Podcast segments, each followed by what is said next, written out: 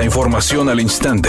Grupo Radio Alegría presenta ABC Noticias. Información que transforma.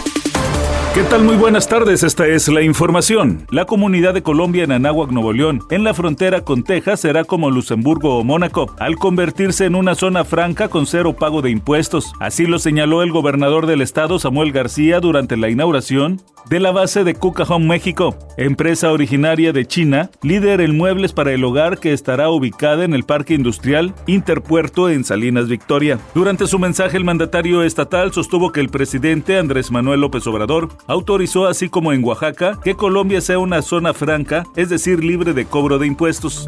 La diputada federal del PRI por Nuevo León, María de Jesús Aguirre Maldonado, presentó en la Comisión Permanente del Congreso de la Unión un punto de acuerdo para que la Secretaría del Medio Ambiente y Recursos Naturales y el gobierno de Samuel García Sepúlveda actúen con urgencia para disminuir los altos índices de contaminación en la zona metropolitana de Monterrey. Expuso que el pasado 13 de enero se rebasaron hasta 10 veces el límite de contaminantes establecido en la norma de salud ambiental federal, lo que hace que Monterrey sea una de las ciudades más contaminadas del mundo. En el punto de acuerdo, la diputada María de Jesús Aguirre Maldonado pide a las autoridades federales y estatales atender las emisiones contaminantes de la refinería de Pemex en Cadereyta que acentúan los problemas de salud, así como la polución que generan las actividades industriales como la cementera, la metalera, la petroquímica y el uso de plaguicidas en las zonas agrícolas.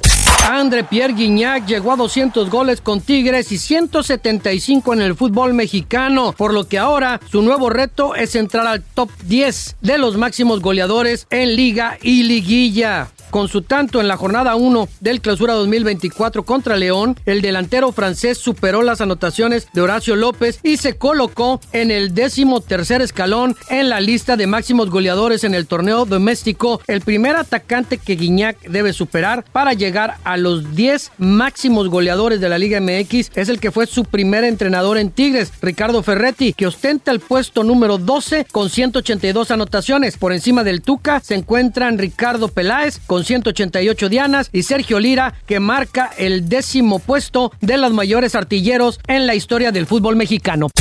La cantante Madonna enfrenta una demanda por empezar tarde los conciertos de su reciente gira titulada Celebration Tour, en los que ha aparecido en el escenario hasta tres horas tarde. La reina del pop cuenta con una demanda encabezada por dos hombres que acudieron a uno de los conciertos de la estrella en Nueva York. Los demandantes alegan que compraron accesos para el Celebration Tour del 13 de diciembre, los cuales mencionaban que el evento comenzaría a las 8 y media de la noche, pero no fue así, pues la famosa apareció en el escenario dos horas después. Por tal motivo, acusan que Madonna y la organizadora de la gira estarían cometiendo prácticas comerciales desmesuradas, injustas y engañosas. Redacción y voz Eduardo Garza Hinojosa. Tenga usted una excelente tarde.